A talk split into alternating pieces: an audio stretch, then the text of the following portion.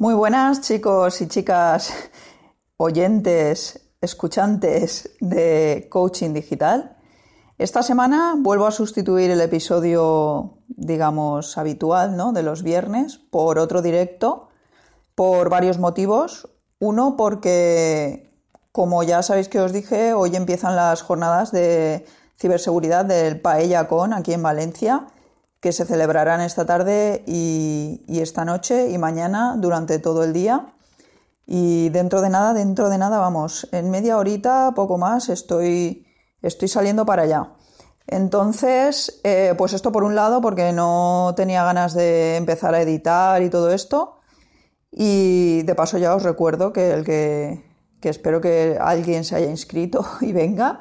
Y si no, pues bueno, que en algún momento os podáis pasar, aunque sea a saludar. Sabéis que se celebrarán en la Escuela Técnica eh, Superior de Informática de la Universidad Politécnica de Valencia.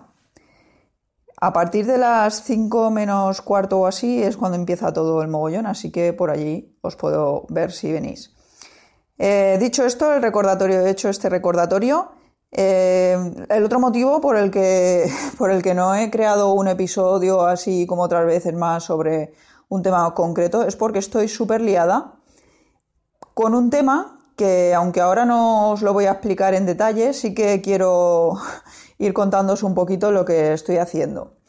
La cosa es que, que claro, yo normalmente cuando creo un proyecto online eh, guardo también la dirección de Gmail de ese proyecto con ese nombre y tal, ¿no? Aunque luego tengamos dominios y personalicemos los correos con el dominio y todo esto, pero siempre me gusta tener la cuenta de Gmail también eh, para cada proyecto, porque algunos proyectos, pues bueno, a veces necesitas conectarte por Skype o por Hangout o lo que sea, y prefiero que cada proyecto tenga también su cuenta de Gmail por si acaso, ¿vale?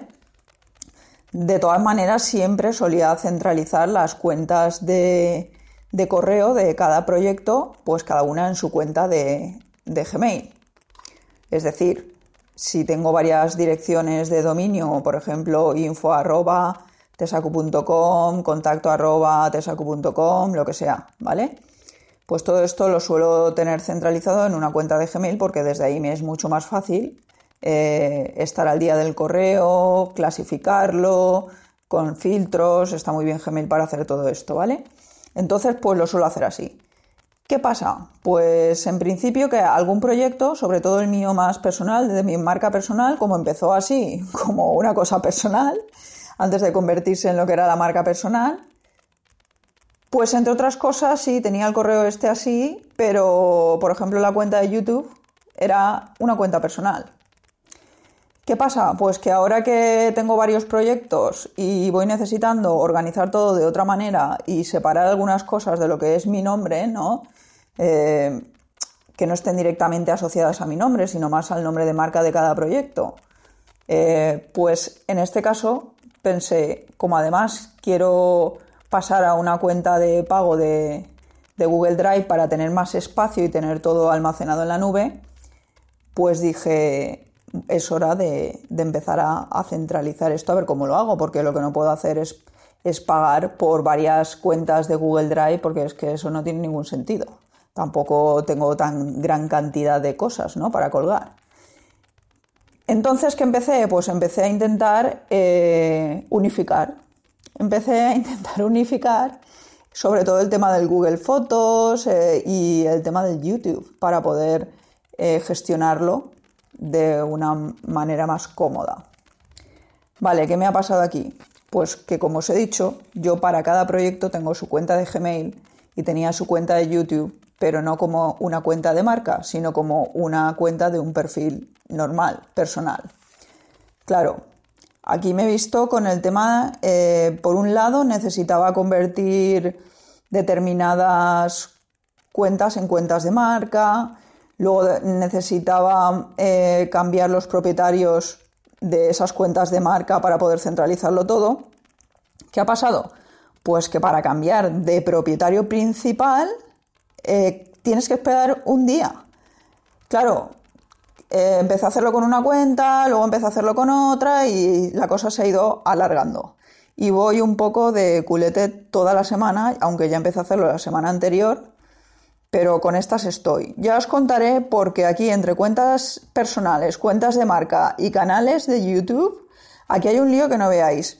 Yo me metí en lo que es la, ayuda esta de, Google y aunque ahí hay mucha información y está todo detallado, pero la verdad es que creo que lo, podían haber explicado un poquito mejor, porque a mí me ha costado empezar a entender todo cómo funciona y no quiero ni pensar a una persona que no esté acostumbrada a todo esto.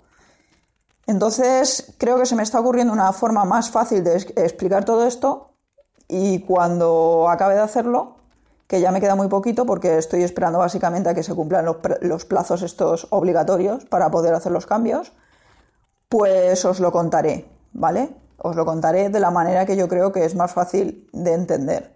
Por si alguien se ve en esta situación, no sé, si alguien se ha visto en esta situación o, o piensa verse en un futuro, pues os espero en los comentarios, bien aquí de este episodio o bien me podéis contactar en tesacu.com barra contacto y me podéis contar vuestros problemas si estáis intentando hacer esto, por si acaso yo ya he pasado por ello, que seguramente sí, porque como os digo ya estoy acabando y os puedo echar un cable.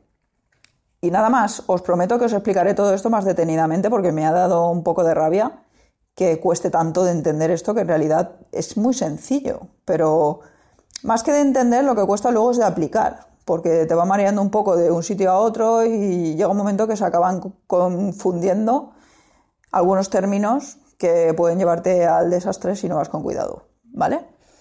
Y nada, esto es todo. La semana que viene nos vemos en un nuevo episodio. Espero que ya pueda ser un episodio regular y que tengáis un buen, muy buen fin de semana.